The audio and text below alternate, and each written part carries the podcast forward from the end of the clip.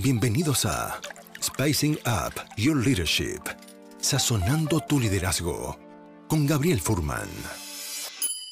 Un ingrediente que no puede faltar en tu vida. Una instancia de aprendizaje, autoconocimiento y reflexión para transformar tu liderazgo empresarial, tu propia maestría personal, tu autoconfianza y tu forma de comunicar. En este espacio aprenderemos herramientas de innovación personal que puedes llevar a la práctica de forma inmediata en tu vida profesional y personal. Te invitamos a este delicioso y aromático viaje de inspiración para la acción, donde podrás saborear hoy lo que lograrás ser mañana. Los ingredientes ya los tienes. Ahora llegó el momento de descubrirlos y pasar a la acción. La mesa está servida. Sean bienvenidos.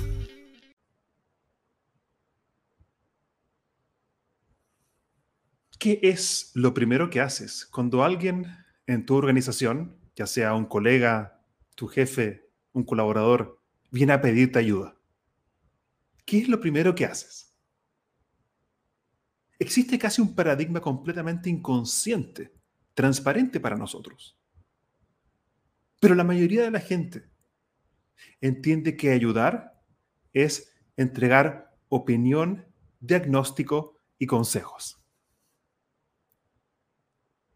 Podríamos llamar a eso el paradigma de la transferencia, donde yo, que voy a ayudar a otro, transfiero opinión, consejo, mi experiencia para ayudar a otra persona a solucionar un cierto problema. Ese paradigma se encuentra, lamentablemente, pasado de moda, pero peor aún, su efectividad ha decaído considerablemente. ¿Existe otra forma de ayudar sin que yo te entregue mi opinión, mis conocimientos, mi diagnóstico? ¿Cómo puedo ayudar sin opinar? ¿Y qué ventaja tendría eso? Para eso, justamente en este episodio, tengo el honor de contar con la presencia de Jaime Mullins, justamente para hablar acerca de un nuevo paradigma de ayuda, donde lo importante no es mi opinión como ayudador, sino que principalmente mi capacidad de preguntar y escuchar para que sea la otra persona la que genere las ideas y las soluciones que necesita para solucionar sus desafíos. Jaime, te quiero dar la bienvenida a este espacio de conversación y gracias por estar aquí con nosotros. Bueno, no, esto no podría estar más feliz de iniciar este lunes, primer lunes de octubre y en este espacio, Gabriel, que me, siento muy privilegiado de estar aquí contigo y con toda tu audiencia también. Gracias por estar aquí y por abrir un espacio también en tu agenda para venir a, compartir con nosotros. Para, para aquellos que no te conocen, ¿cómo te gustaría presentarte? Gracias. Para aquellos que no me conocen, que son muchísima gente, me quiero presentar como un entrenador profesional. Y para los que quizás me conocen un poco, saben que me presento también como entrenador de magos o esa magia interior que todos estamos pues obviamente facultados para generarla. Entonces, ese sería como mi título profesional, Gabriel. Gracias, eh, gracias por compartir eso, me da mucha curiosidad. ¿Qué, ¿Cuál es eh, el, el, concepto o la esencia que está detrás del concepto de entrenador versus entrenador? Parecería que es simplemente un capricho, ¿no? Cambiarle una letra en vez de la E de entrenador hacia I de entrenador. Sin embargo, Fíjate tú y todos quienes nos están viendo y escuchando que las cinco primeras letras de entrenador o de entrenamiento tienen una directa relación con lo que hoy vamos a compartir, que es entregar información. Hacer que la información que cada uno de nosotros tiene, hacerla que entre, ¿no? Que le entre a la otra persona. Cuando yo estaba eh, pues en este proceso creativo, ¿no? Gestando innovación en cuanto a cómo puedo yo eh, presentarme, porque yo eh, fui entendiendo o iba entendiendo sobre la marcha que a lo que me estaba yo dedicando en los últimos siete años, sobre todo, no tenía que ver justamente con ese entregarle al otro algo que yo tenga para que pudiera llegar a, un nivel diferente de satisfacción. Entonces tenía que ver más con, con esa facultad interior, con esa introspección, con esa inspiración. Entonces empecé a descubrir que esa sílaba IN pues era mucho más importante de lo que ni siquiera yo me había percatado y dije, claro, ahí está, ahí está la posibilidad. Vamos a cambiar este entre por intre, es decir, ¿cómo puedo yo acompañarte a que tú mismo, desde adentro y hacia afuera, puedas ser capaz de generar soluciones que nadie más te puede dar? Entonces ahí viene la diferencia pequeña pero grande, ¿verdad? Entre dos palabras. Y también quiero avisarte a ti y a toda la audiencia que justo apenas hace un par de meses o menos, me llegó eh, el registro de la palabra entrenamiento porque eh, de repente eh, tuve muchos problemas para que la registraran porque me decían es que eso no existe, estás confundido con entrenamiento y eso no se puede registrar. No, es que es entrenamiento. Y justo me acaban de entregar mi, mi registro de la palabra nueva como para patentarla. y entonces ahora felicitaciones, sí. Felicitaciones, Muy orgulloso por eso. Gracias, Gabriel. Gracias. Sí, estoy muy contento. gracias por esa distinción que justamente es lo que me interesa explorar más en esta conversación. ¿Cómo llega o cómo se activa en ti el interés por esta nueva o diferente, por lo menos, forma de ayudar, que no es tanto transmitiendo información, sino que ayudando a que el otro descubra? ¿Cómo se activa el interés de eso en tu vida? Cuando yo estaba apenas eh, formándome, profesionalizándome en, pues, en todo este universo maravilloso del, del desarrollo humano. Tú sabes que cuando estás ejerciendo o por ejercer cualquier profesión, técnica u oficio, pues obviamente tienes tú, tienes tú que practicarlo, ¿no? Tienes tú que vivirlo, y cuando yo era quien recibía el acompañamiento, estas sesiones uno a uno, para mí era muy evidente que algo ocurría dentro de mí, eh, que para todos pues puede ser hasta común estos momentos eureka, estos momentos ajá, estos momentos wow, eh, esta toma de conciencia, flashazos. En México decimos nos cayó el 20. Entonces, para mí este proceso interno eh, era algo mucho más parecido a la magia desde, desde esta posibilidad de que algo surgiera eh, sin que hubiera una fórmula como tal. O sea, no, no, sabía yo cómo me estaba yo generando nuevas ideas. Entonces, a partir de ahí, dije, este es un proceso realmente más enfocado en magia, pero no magia como truco, sino magia de justamente e, esa magia, ese misterio, esa energía, esa facultad que nos confiere, eh, pues justamente el gran espíritu, ¿no? Que, que, para muchos es el universo, para muchos es quizás el creador, Dios, Alá, Jehová, no sé, pero dentro de ese misterio en el que pues todos formamos, o del que todos formamos parte, viene justamente esta eh, interacción con la intuición, ¿no? Dicho de alguna manera. Y, Que, y, que justamente ahí viene eh, eh, un concepto que yo aprendí en los últimos años, que es el componente tácito del conocimiento. ¿Sabes? Y eso para mí fue ponerle nombre a un proceso que, del cual yo estaba consciente, pero no sabía qué es lo que o de dónde venía. Entonces, para mí fue una manera de poder explicarlo con una sola palabra, cómo es que todos contamos con justamente ese regalo, ese superpoder, esa manifestación de hacer que las cosas sucedan, ¿sabes? Y, y ahí creo que reside el gran eh, nuestra gran diferencia con otras especies, ¿no? Porque nuestra capacidad de eh, dar a luz, como decía Sócrates, nuevo conocimiento con su mayéutica, ¿no? Eh, es, es, real. Y, y, yo lo puedo constatar y por ahí viene quizás un poco el contexto de esto.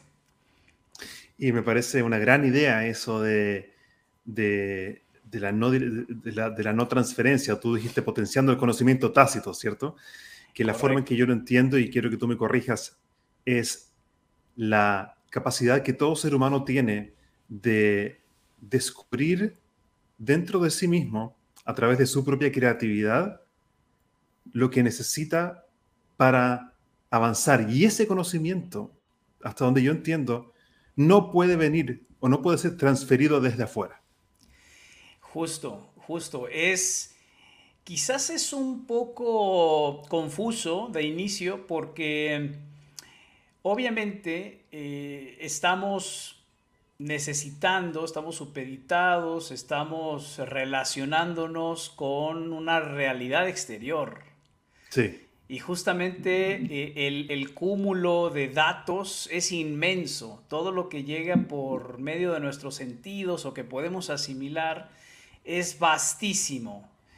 Ahora, eh, cada que nosotros empezamos a eh, justamente aprovechar quizás inconscientemente de esa capacidad de acción, ¿no? que también es un, un axioma, es una verdad, o sea, todos actuamos, en ese actuar, dado que siempre estamos dirigiéndonos hacia donde creemos que vamos a estar mejor, entonces justamente ahí requerimos eh, integrar el conocimiento exterior y digamos que mezclarlo hacia lo que para nosotros nos hace sentido y a mm. partir de ahí, desde nuestra subjetividad, nuestras verdades propias, podemos eh, ejercer justo esa voluntad o esa capacidad volitiva hacia eh, un proceso irremediablemente de aprendizaje, ¿sabes? O sea, no podemos zafarnos del aprendizaje. Y, a, muchas personas les cuesta trabajo entender que aprendizaje no significa eh, per se dolor, sufrimiento, angustia, eh, ¿sabes? Eh, el aprendizaje tiene sus partes complejas, complicadas, dolorosas, por supuesto, pero también tiene que ver con la experimentación, con la curiosidad, con la búsqueda y, es, realmente un universo magnífico, pero es un universo interior, que eso es lo más fascinante, ¿no? Entonces, eh, justamente ese componente tácito, de, de ahí de ese componente tácito surge todo lo técnico. Pero yo no puedo transferir lo que para mí es tácito hacia, hacia otros. Yo no puedo explicarle a alguien qué es la vida, qué es el amor, qué es eh, el sabor de, cualquier fruta. No puedo ni siquiera a alguien explicarle cómo dirigirse ante una cámara y ser fluido en una conversación porque es una experiencia personal, ¿no? Puedo quizás eh, irlo eh, juntando en conceptos, en sistema, en método, en fórmula, pero eso no quiere decir que estoy pudiendo compartirte todo lo que para mí significa la experiencia. No sé hasta dónde con esto que te digo. Eh, sí, sí, sí. Voy por buen camino, Gabriel. Tú me dices. Sí, me encanta, me encanta lo que estás diciendo porque estoy eh, recién empezando a, a profundizar y entender un poco más cómo el mundo interior incide en mi forma de aprender a través del descubrimiento de ese conocimiento o sabiduría tácita que ya estaba dentro de mí. Quizás a la gente que nos está escuchando puede ayudarle también a hacer quizás una comparación. ¿Cuál es el, cuál es el otro paradigma versus este? ¿Cómo, ¿Cómo, se puede comparar? ¿Cómo se compara en forma práctica y quizás con algún ejemplo? Por supuesto. De hecho, qué bueno que me lo preguntas porque lo que complementa a este componente tácito es el componente técnico. Nos vamos a ir un poco para atrás. Sí. Eh, una de las eh, manifestaciones más evidentes de nuestra humanidad y uno de los misterios quizás eh, que pues solía ser irresuelto hasta hace poco era que justamente nuestra capacidad de aprender, que está siendo sinónimo el aprendizaje del conocimiento, eh, desde hace milenios ha sido un tema de debate. ¿Cómo se conoce? ¿Qué es la sabiduría? ¿Qué es la enseñanza? ¿Cómo aprendemos? ¿Cómo es que nuestro cerebro eh, puede ser capaz de recordar, de hacer nuevas conexiones, de visualizar, de imaginar, de resolver? Porque cuando estudiamos el cerebro como tal, vemos simplemente neuronas, axones, ¿no? Toda la sinapsis, pero no vemos recuerdos, no vemos emociones, si acaso hay diferentes zonas del cerebro que se encienden, ¿no? Hasta literalmente. Pero de lo que estamos hablando aquí es el conocimiento, ¿ok? La palabra, digamos, universalmente eh, usada para hablar de esta epistemología, ¿no? El estudio del conocimiento, eh, se compone justo de dos eh, pues factores o, dos partes, digámoslo así. Está la parte técnica y la parte técnica a, muchos de ustedes les suena familiar. Eh, si les gusta el deporte, el director técnico, ¿no? De, en el fútbol, sobre todo, el director técnico. O la ficha técnica, o el manual técnico, o algo que tiene que ver con justamente la tecné para los griegos, que era eh, el saber hacer algo con sus pautas y con su ciencia, digámoslo así. ¿Ok? Ese es lo, técnico. Ahora, eso técnico, eh, digamos que es, muy importante porque es parte de la enseñanza. que Yo te enseño, yo te entrego, yo te comparto lo que a mí me ha hecho sentido en términos de cómo vivir, si lo podemos decir así. Ahora, cuando yo voy a asimilar, ¿no? Cuando yo, cuando a mí, cuando yo recibo este conocimiento técnico en, lo que yo soy, entonces hay una parte tácita desde donde yo estoy eh, asimilando, estoy absorbiendo y yo tengo que aprovechar esos principios naturales desde donde yo, sin saber, como decía Michael Polanyi, sabemos más de lo que creemos saber, entonces respondemos ante la exigencia, ante eh, eh, el impulso, ante lo que la misma vida nos está lanzando. Entonces somos más creativos de lo que creemos, Gabriel, porque para hacer frente a cualquier eventualidad, requerimos hacer uso de ese componente tácito que está más allá del intelecto, está más allá del pensamiento, está más allá de la azotea, ¿no? Si lo podemos decir de alguna manera, pero funciona. Es decir, nosotros hay muchas ocasiones en las que no sabemos cómo, pero resolvimos algo, pero dimos ese paso, pero respondimos ante eh, eh, el evento o la circunstancia tiene justamente que ver con ese componente creativo que nos eh, compele, ¿no? Esa sería la palabra, hacia eh, la generación de, realidades que solamente para mí van a hacer sentido probablemente.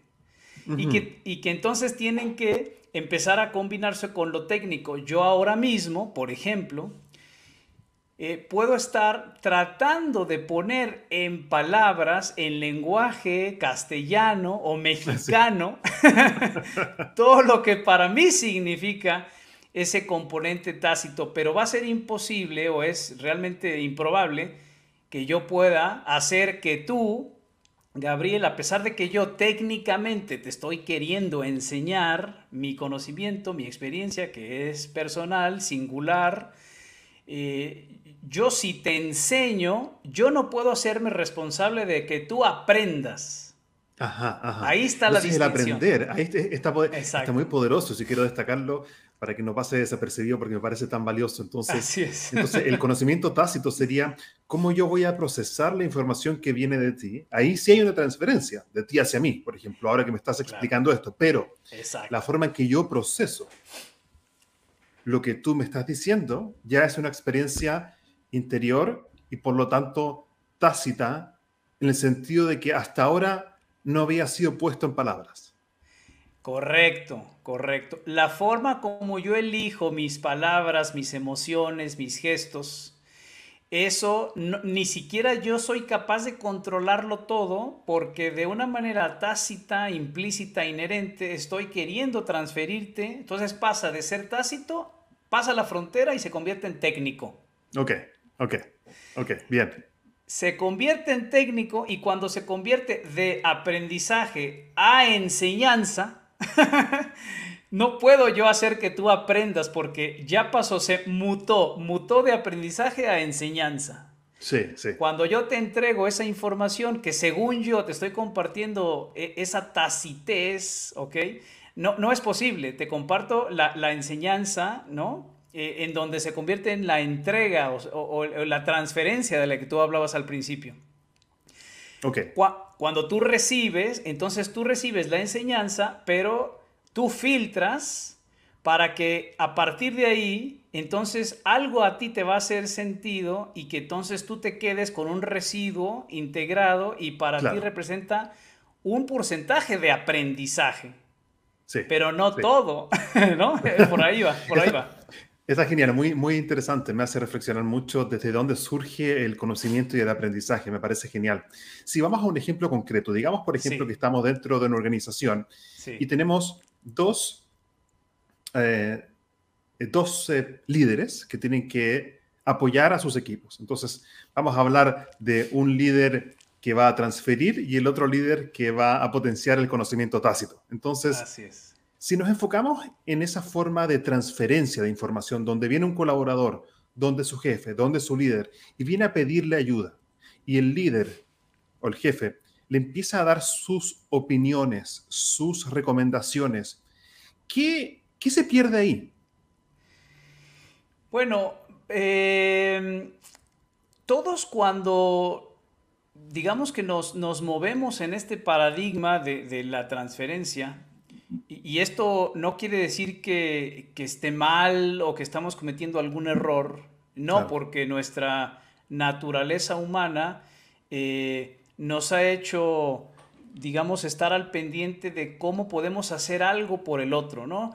Eh, hay quizás cierto debate en que si naturalmente somos altruistas, pero es verdad que si hacemos una encuesta con, con eh, la humanidad, eh, la mayoría de, de, las personas van a decir que una de las cosas que más satisfacción nos trae es ayudar al otro. Ok. O sea, servir al otro. ¿ok? Eso está casi fuera de debate. Nos, sentimos muy complacidos cuando podemos ayudar a los demás y sobre todo en situaciones de crisis extremas, ¿ok? Sí. Ahora, cuando nosotros entendemos que ayudar al otro es, es fundamental en nuestra interacción social, ¿ok? Tendríamos que entonces eh, irnos más profundo y preguntar, oye, pero ¿y qué es ayudar? ¿A qué nos estamos refiriendo cuando hablamos de la ayuda? ¿Ok? Entonces, para sintetizarlo, después de habernos echado un clavado en este tema, la ayuda, pudiéramos eh, usar un sinónimo, Gabriel, de que ayudar es lo mismo que opinar o que entregarle a la otra persona algo que la otra persona aún no tiene. O sea, yo lo estoy viendo como una especie de recipiente que necesita ser llenado con lo que yo tengo. Y que entonces gracias a eso la persona va a tener una diferente visión e interpretación o percepción del mundo gracias a mí. Y yo me siento complacido y esa persona se siente complacida. Y entonces ahí estamos, en donde si alguien levanta la mano y dice, ¿me ayudas? Significa dame lo que tú tengas, ¿no? Ah, por parte, por parte, por parte, estamos enfocándonos ahí desde la perspectiva del el que solicita la ayuda. El que solicita la ayuda. El que solicita la ayuda dice, a ver, jefe, mire, tengo este problema, eh, no sé cómo usar, digamos, eh, PowerPoint. Ok, tengo que hacer una presentación para un equipo de comercial y, no sé usar PowerPoint. Estoy poniendo un ejemplo cualquiera. Entonces va donde el jefe dice, ayúdame, e, e, enséñame, ¿no? Exactamente, ayúdame. Y puede ser PowerPoint o puede ser una situación crítica, ¿no? Claro, Eh, porque- sí. Lo que sea. Ahora, en estas cuestiones de ayuda, lo que estamos eh, de alguna manera compartiendo es un, un factor de vulnerabilidad con cierto nivel, ¿no? Hay, hay cuestiones en las que yo me siento tranquilo y te puedo decir, Gabriel, ayúdame porque como nunca me he conectado a StreamYard, necesito que me orientes. Fantástico. Claro. Pero si yo te digo, Gabriel, eh, realmente me siento muy eh, vulnerable y te pido ayuda, no sé si tú seas el indicado para saber cómo hablarle a una chica que me gusta. Ahí habría Claro. otro nivel de vulnerabilidad, ¿no? Está bueno, está bueno, sí. es, es muy distinto. Ahora, si, si una persona dentro de la organización eh, solicita ayuda, ya pasó ese nivel, eh, quiero pensar que hay la suficiente confianza como para decir, esto que yo estoy por hacer, no puedo solo. Y esto te estoy hablando de, de un nivel de confianza ya muy interesante. Cuando alguien en la organización levanta la mano y dice, yo no puedo. Y ojo, porque estoy Sí. hablando de que en las organizaciones no es fácil que alguien eh, levante la mano y diga, soy ignorante. ¿Estamos Claro. de acuerdo? Creo que el reconocer la ignorancia eh, es- requiere una- un nivel de, de seguridad personal, de autoconfianza, de automaestría y también que el sistema lo, lo- lo- permita, ¿cierto? Que es lo que se llama también, en, lo he desarrollado mucho también en empresas, que se llama psychological safety, seguridad psicológica. Exactamente. Digamos, es. digamos que están esos ingredientes entonces la persona viene a solicitar ayuda. Entonces solicita ayuda y ¿qué pasa? Que la persona está eh, generalmente orientada a que se le den estos, estas herramientas, esta tecnología. ¿no? Sí. Hay una tecnología exterior que está esperando a ser recibida. Ahora, eso es en cuestiones quizás, obviamente, más orientadas al, al método. Y está perfecto, la persona que recibe, eh, eh, digamos, el grito de auxilio, lo escucha, dice, pues adelante, yo sé esto y te lo voy a compartir. Eso está fantástico.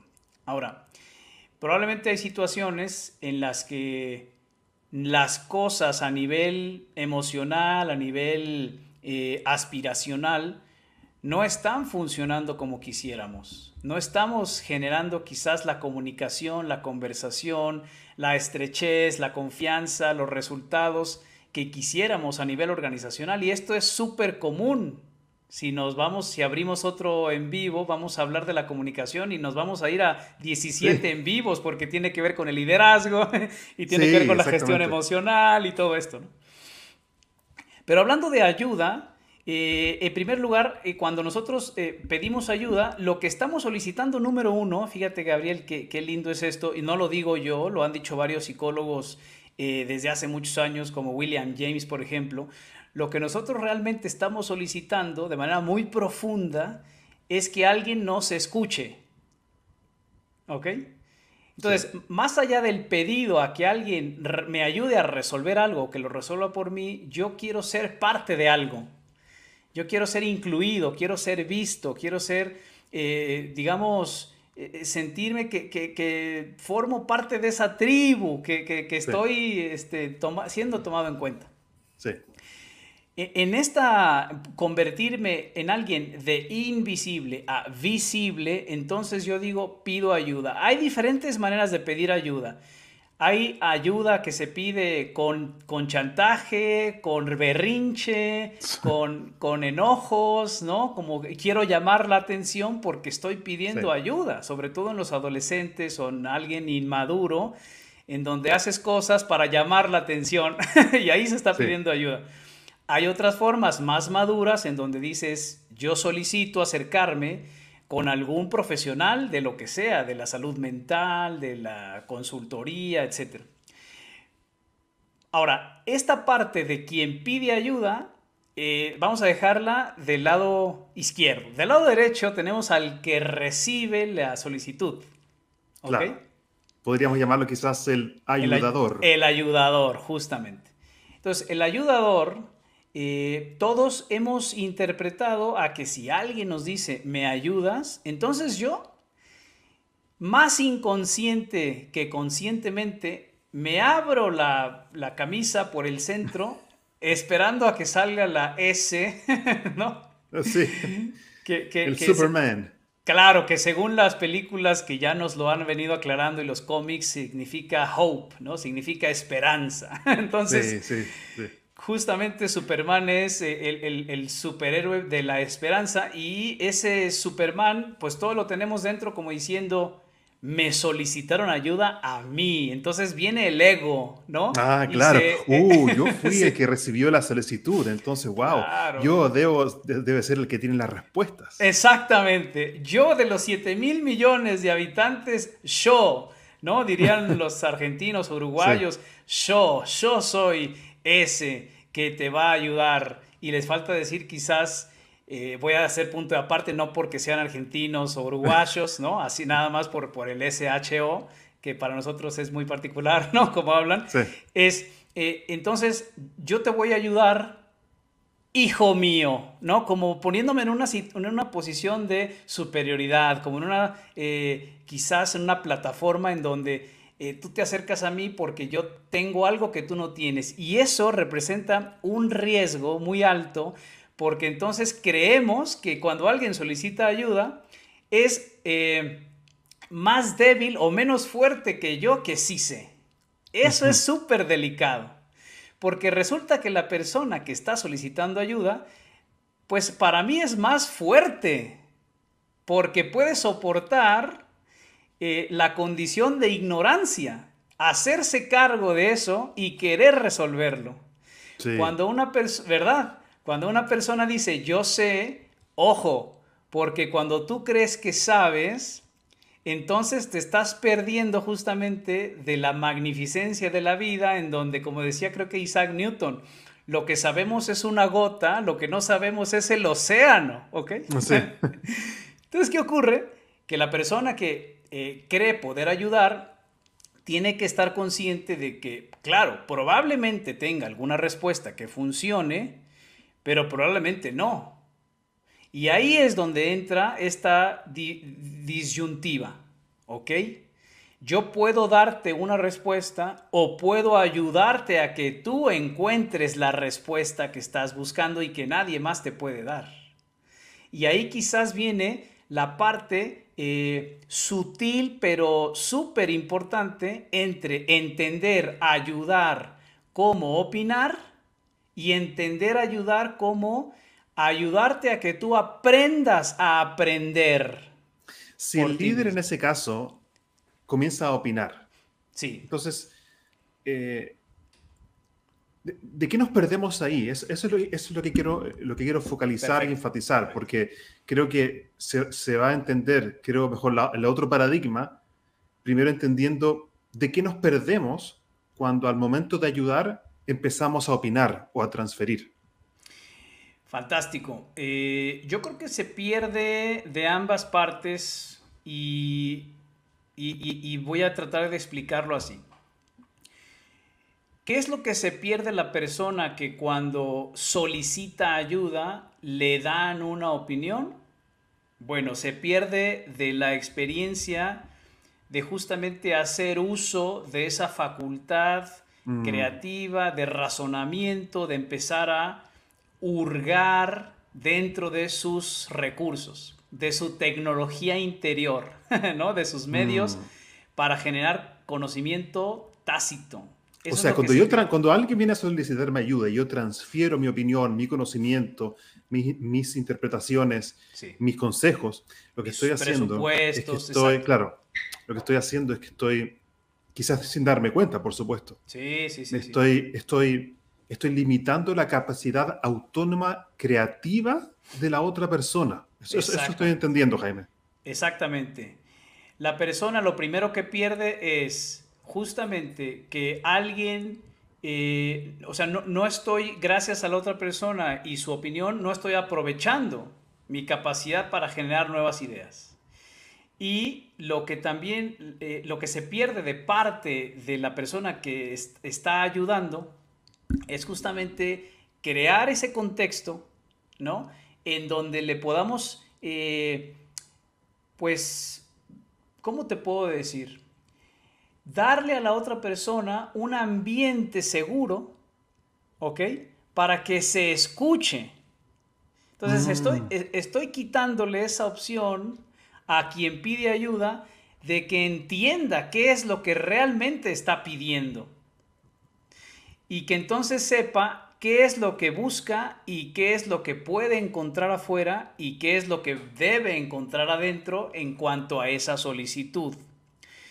Entonces, si yo entiendo, número uno, que cada vez que estoy pidiendo ayuda, estoy queriendo escucharme o queriendo que alguien me escuche, vamos bien.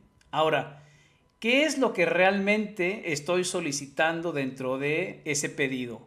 Algo más eh, técnico que puedo obtener de la persona que sabe más que yo en esa materia, o estoy queriendo evitar mi proceso de autoaprendizaje que ello siempre conlleva un esfuerzo. Ah, esto es muy interesante eso. A ver, antes de seguir, quiero destacarlo para que no pase desapercibido de nuevo. Sí. porque acá son perlas de oro, perlas, es que el evitar, el hacerme cargo de ser autónomo e independiente en buscar por mí mismo las soluciones que mismo. necesito para avanzar, también estoy ganando algo. Gano el ahorrarme el esfuerzo Eso, eso. claro. mental, neuronal, glucosa que debo hacer para justamente generar de forma independiente ese aprendizaje. Claro, y dime tú, Gabriel, si no lo podemos ver esto en nuestras generaciones más recientes, en donde la ley del mínimo esfuerzo está ganando la batalla, porque Mm. tenemos todo a, a- a un clic de distancia. Y cuando a alguien le, le decimos, es que tú requieres resolver, requieres eh, aprender por ti mismo, es como, no, no estamos en 1980, 1950 o inclusive mis sobrinos me dicen, tú te quedaste en el 2015, como si fuera hace siglos, pero 2015 es hace siete años, ¿no? Pero esta idea dentro de las organizaciones de yo quiero que me den desde afuera lo más posible, está inhibiendo la facultad más bella que tenemos, que es justamente ese potencial de generar nu- innovación, ¿no? Y en esa innovación está el éxito real del ser humano. O sea, el ser humano es exitoso cuando se siente útil, cuando se siente capaz de eh, darle la vuelta a esos impedimentos. O sea, no hay mayor satisfacción y la satisfacción puede entenderse como felicidad o plenitud cuando somos capaces de resolver lo que a nosotros nos impide ir fluyendo o sonreír o sentirnos aptos. Eh, entonces, si nosotros estamos dándole tanto a nuestros colaboradores y evitando que piensen y que pasen por ese proceso de esfuerzo, estamos matando, ¿no? O estamos eh, quitándole vida a, a- a ese mago interior, como a mí me gusta decirle, a esa facultad justamente de engendrar o de que, de que digamos que eclosione ese huevito, eclosione pero de adentro hacia afuera. Y para Muy eso requiere- se requiere un esfuerzo, ¿no? Quiero también aprovechar de mostrarte un comentario interesante que nos deja acá Claudia Valenzuela. Dice, interesante tema. Quizás deberíamos tener en cuenta que ayudar no es que debamos transferir conocimiento, sino dar la posibilidad de dar al otro el empuje para hacerse cargo de ayudarse a sí mismo. Excelente, excelente. Aquí, aquí quizás faltaría el y cómo se hace eso, ¿no? Bueno, eso es lo que te voy a... ¿Cómo pre- eso- sí, ya. Eso es lo que te voy a preguntar ahora, Jaime. No, no, no te voy a dejar irte sin eso. Porque- bien, bien, bien. Eh, mientras tanto, mientras eh, sigo con Jaime, quiero dejarle una pregunta a la audiencia que nos está Sí. escuchando, acá a la gente que nos está escuchando. Eh, ¿Qué es para ti ayudar? Quiero dejar esa pregunta Bien. abierta para la audiencia eh, y que nos dejes tus comentarios por el chat. Recuerden, no hay respuestas buenas o malas, sino que acá lo que nos interesa es poder leer tu opinión al respecto. ¿Qué es para ti ayudar? Déjanos tus comentarios y aquí compartimos esas opiniones acá con Jaime. Ok, Jaime, entonces digamos que un líder realmente empieza a ver el beneficio que esto puede traer. ¿Cómo Claro. se transforma en, en vez de transferir conocimiento, ¿cierto? Sí. ¿Cómo se transforma de ahí a un líder que, que facilita eh, que emerja del otro el conocimiento tácito. Claro, que invoque o que evoque, ¿no? O que inspire, claro.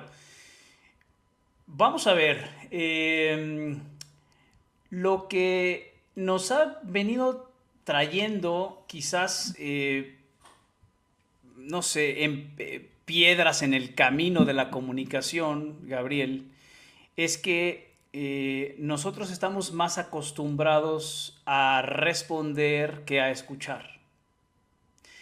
Esto es muy común porque nosotros estamos preparando siempre nuestra respuesta basada en nuestras presunciones, en nuestros prejuicios o preconceptos. Si se acerca X persona con ciertas características a quien yo ya conozco, digo, ya sé lo que me va a decir, ya sé. ¿no? Ya sé que le voy a contestar, generalmente, ¿no?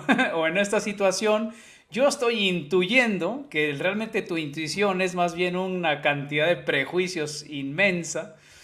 Entonces, el primer gran error es caer en la trampa de la presuposición. Lo que hay que hacer ahí es, primero que nada, eh, hay una palabra del griego que retoma Edmund Husserl, que es la epoché, ¿no? O la epoge. ¿Qué es la epoge? Es la suspensión, ¿no? Poner entre paréntesis mis presupuestos de la realidad. Y cuando hablamos de mm. realidad es deja de presuponer que esa persona te va a traer un tema para el cual tú ya eres el, gran sabio. Número uno, vamos a eh, poner en duda las presunciones que yo tengo acerca de lo que está ocurriendo con esa persona que me está solicitando auxilio o asistencia, que es lo mismo. Número dos, cada vez que yo esté más consciente de que no es eso que yo creo lo que realmente está ocurriendo, voy a devolverle a la persona con sus propias palabras lo que me está solicitando, para ayudarle justamente a que sea más capaz de escucharse. Es increíble o impresionante, Gabriel, que cuando yo he practicado esto y la persona me solicita algo y yo se lo devuelvo, en muchas ocasiones ellos dicen, yo dije eso. Devolver entonces, si es que entiendo bien, devolver significa eh, repetir. Repetir eh, de la manera más literal posible, eh, mm. tanto a nivel emocional como verbal, lo que la persona me dice. Si alguien llega y me, por ejemplo, me solicita, ¿me podrías explicar eh, los conceptos de la página tal, no sé, de la teoría general del coaching, ¿no? De Leonardo Ravier. Entonces, justamente yo antes de decir, ah, ya sé a qué te refieres con explicar. No, yo le voy a decir, me estás pidiendo que te explique lo que viene en la página tal, tal, tal de la teoría. Bueno, no es tanto explicar, quizás va a decir la persona. No es tanto explicar. Más bien, quiero que me orientes en eh, el significado de ciertos conceptos. Ah, entonces no es explicar, sino orientar en conceptos. Es así.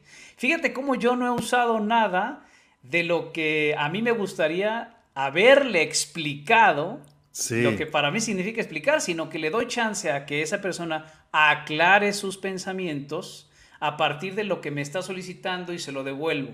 Entonces yo no hago una presuposición, yo escucho neutralmente, regreso a manera de espejo y esa persona entonces va a empezar a darse más posibilidad de volver a masticar o rumiar sus propias palabras y entonces solicitar algo más específico, por ejemplo. ¿no? Y entonces cuando líderes hacemos esa devolución de lo que el otro me dijo, lo que estoy generando es una oportunidad que esa persona pueda escucharse a sí mismo. Totalmente. de alguna forma es, es un espejeo eh, sonoro en este caso de las palabras, ¿cierto? Sí, sí, sí. Y, es importante que sea lo más fiel y literal posible de lo que yo escuché. Correcto, lo más fiel y literal. Ahora, eh, para esto hay que preparar el terreno, Gabriel, porque si de repente una persona nos está escuchando ahora mismo y tiene una junta a las 11 de la mañana, claro. Y entonces, de, pasar de ser alguien que siempre tiene respuestas, empieza a despejar, le van a decir, ¿estás drogado? ¿O te estás burlando de mí? ¿no? ¿Qué va a decir de transformarte en una máquina, en una grabadora, no? Exacto, exacto. No es nada más llegar y repetir lo que me dicen. No, es primero poner el contexto y decir, estoy aprendiendo una manera distinta de conocerme y ayudar a que alguien más que venga conmigo a esta aventura que se conozca también. Entonces, ¿te parece bien si lo practico? Ah, la persona ya sabe que puede esperar. Entonces. Está muy importante la importancia del contexto. Lo que acabas de decir, Jaime, nuevamente es oro.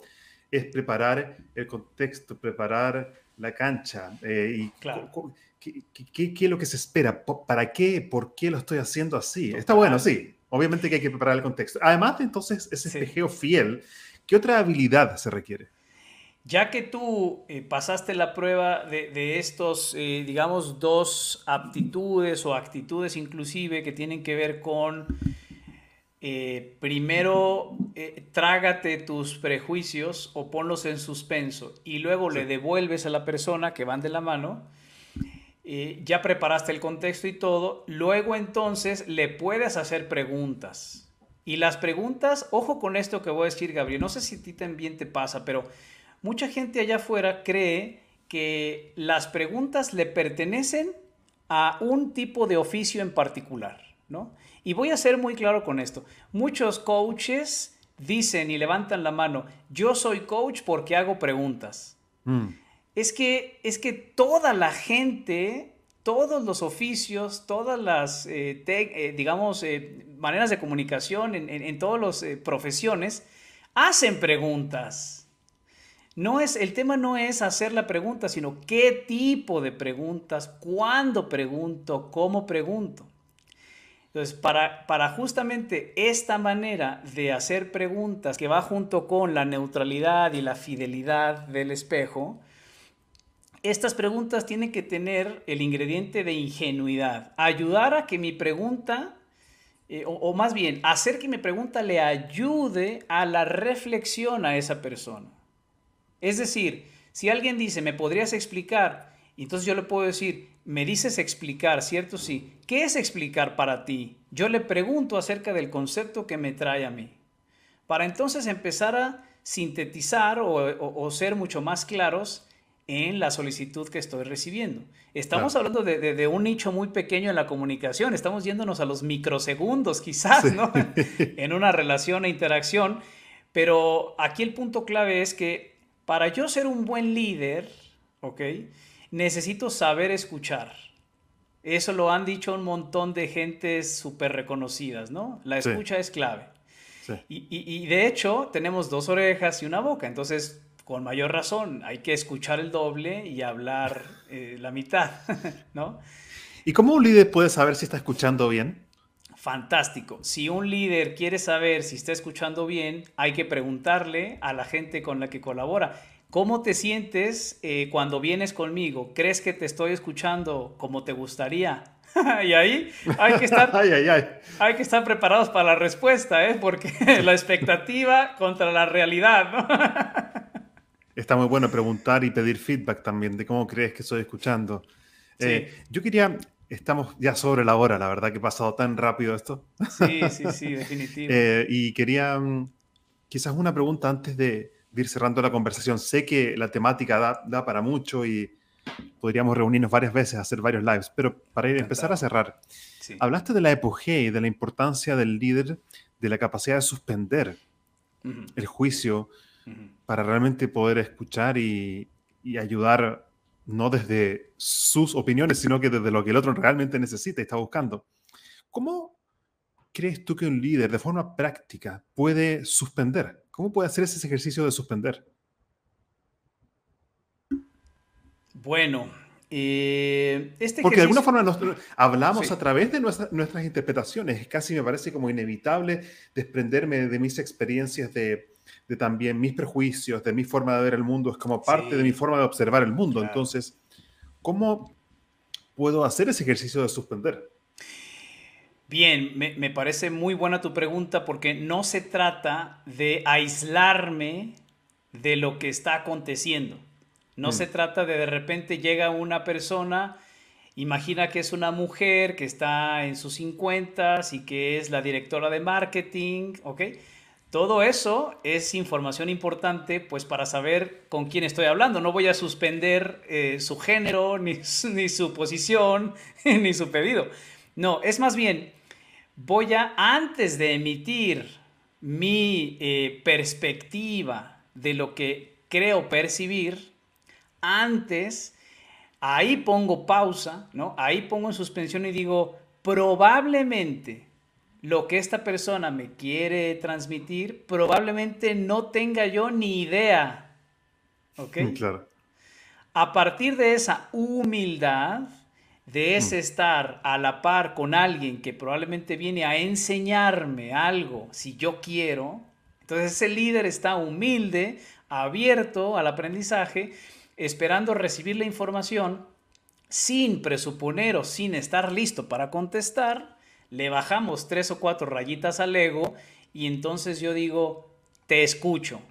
Y te escucho es, literal, estoy contigo nada más. Tú estás haciendo lo más importante para mí. Entonces totalizo mi enfoque en eso, ¿no? Yo tengo una fórmula que es el estar, que es la escucha neutral, serenidad y silencio, totalizar el enfoque, aceptar y agradecer y respirar. oh, está muy bueno eso. Claro, la respiración consciente en ese momento tomo una respiración, me centro, totalizo mi enfoque, entonces digo, esto que me acabas de decir se compone de siete palabras. Estas son, estoy escuchando bien, la persona va a agradecerte con el alma porque por fin alguien le pone atención, que es lo que más necesitamos como seres humanos, ¿no? Por ahí podemos empezar. Está genial, maravilloso. Quería leerte un último comentario que escribe acá también eh, Claudia Valenzuela. Dice, eh, respecto a la pregunta que yo planteé, que es, ¿qué es, qué es ayudar para ti? Dice, se debe escuchar al otro y al transmitir la propia experiencia deberíamos ser capaces de contagiar el amor propio, el amor por el conocimiento personal, de motivarlos y guiarlos en su propio conocimiento. De ahí comienza a darse la posibilidad de encontrar su propia respuesta y resolución a su conflicto.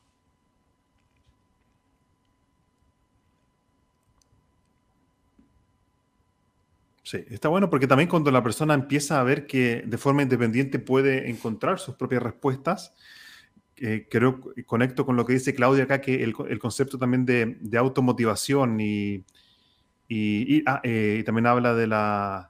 Ah, deberíamos ser capaces de contagiar el amor propio, el amor por el conocimiento personal. Ah, la persona se está autoconociendo también. Cuando está buscando esas respuestas, está autoconociéndose. Y, parece broma, Gabriel, pero nos los han venido repitiendo los grandes maestros de todas las épocas y no lo hemos querido poner en práctica. Dicen, es que el, autoconocimiento es clave y nos cuesta tanto trabajo voltear hacia adentro. Claro, Claudia Andrea tiene razón. Es el autoconocimiento desde donde justamente surge el amor propio y el conocimiento tácito que es engendrador de posibilidades nosotros como líderes y sabemos escuchar sin prejuicios, pero es bien interesante cómo cuando le devolvemos a la persona sus palabras y le hacemos preguntas, ahí viene el empoderamiento que no necesita porras, ni necesita aupar, ni necesita, wow, eres lo máximo, qué increíble. No, escucha, haz que la persona se sienta escuchada. Ese es el trabajo que realmente tienes que hacer como líder, ¿no? Maravilloso, fantástico. Eh, Jaime, yo eh, me siento muy agradecido de poder haberte tenido a ti como invitado en este programa y quería mm, preguntarte, para aquellos que quieren saber más acerca de tu experiencia y lo que haces profesionalmente, ¿cómo pueden conectar contigo? Muchas gracias a ti también, Gabriel. Estoy muy complacido y cuando, cuando la estás pasando bien, el tiempo vuela. Este es eh, una de las eh, testimonios de ello, ¿no? Y me pueden encontrar así como, eh, debe estar apareciendo el nombre, ¿verdad? Jaime Molins, así estoy en todas las redes sociales. Yo encantado de que me, contactes por aquí LinkedIn o por alguna otra red, así como Jaime Molins. Y si tienes dudas acerca de qué hago yo, dentro de Molins viene una I y una N. Entonces soy entrenador profesional. Y dentro de el entrenamiento en todas las redes sociales, también ahí estamos a las órdenes. Jaime, quería agradecerte entonces por tu tiempo y por venir a conversar conmigo y con mi audiencia. Feliz de la vida, feliz de la vida. Realmente tengo una gran admiración por ti, tu trabajo, lo estás haciendo estupendo y agradecerte por esa misión que tienes, que a mucha gente nos está viniendo de maravilla. Gracias a ti, Gabriel. Me despido con mucho cariño. Gracias, Jaime. Buen día, hasta pronto. Chao. Gracias a todos por acompañarnos durante este live y también los dejo a todos eh, invitados a conectar conmigo vía LinkedIn si escuchaste este podcast en Spotify o viste el video en YouTube o en LinkedIn. Mándame un mensaje por, vía LinkedIn para poder eh, acompañarte en desarrollar equipos de alto desempeño a través de un liderazgo inteligente. Conecta conmigo vía LinkedIn con mi nombre Gabriel Furman. También si quieres eh, conocer mi libro, se llama Créete el Cuento, donde hablo acerca de cómo usar el poder de la acción imperfecta para superar el miedo, actuar y generar resultados sorprendentes. El poder de la acción imperfecta, mi libro Créete el Cuento, está disponible ya en mi sitio web gabrielfurman.cl.